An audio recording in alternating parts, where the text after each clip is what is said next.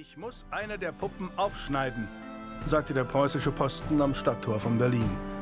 Julius Klingenthal, der Besitzer der Puppen, wurde kreidebleich. Das könnt ihr nicht tun. Ihr zerstört damit meinen Broterwerb.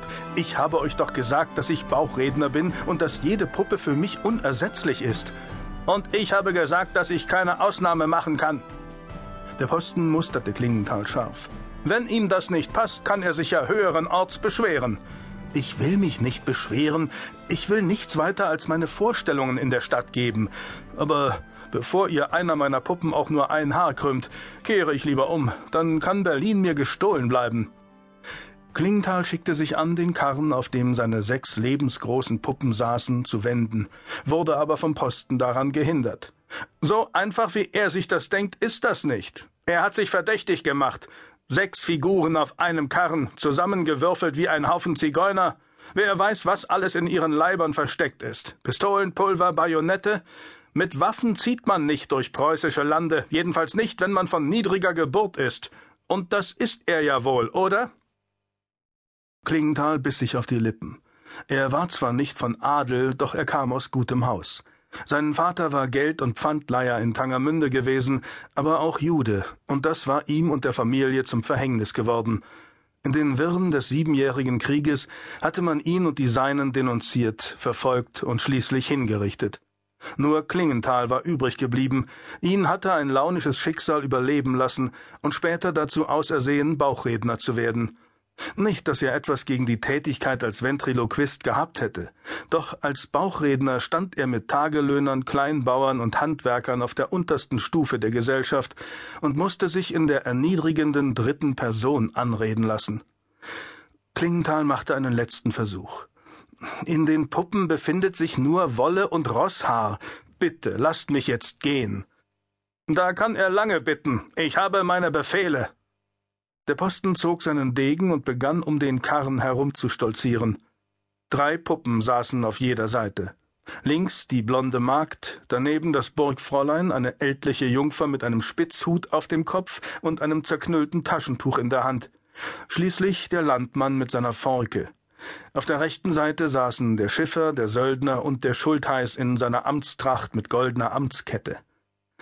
An dieser Puppe werde ich die Probe aufs Exempel machen, Entschlossen nahm der Posten die Kette hoch, schlitzte den Schultheiß der Länge nach auf und wollte gerade in den Leib schauen, als ihn ein Schmerzensschrei innehalten ließ.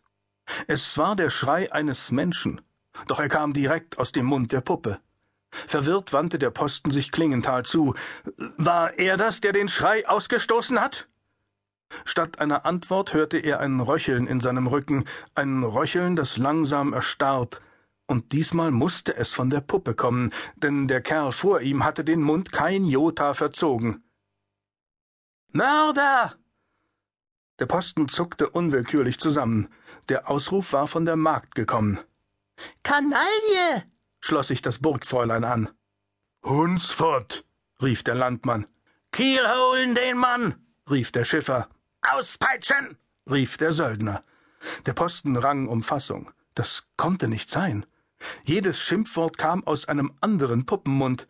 Es war ganz so, als lebten die Figuren wirklich. Meine Puppen leben wirklich, sagte Klingenthal, als hätte er die Gedanken des Postens erraten. Nur leider vergreifen sie sich manchmal im Ton. Ich bitte in Ihrem Namen um Entschuldigung.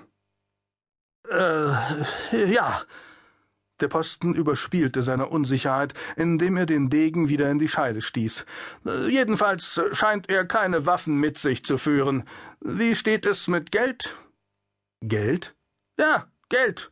Er will doch wohl nicht behaupten, er reise ohne Münze.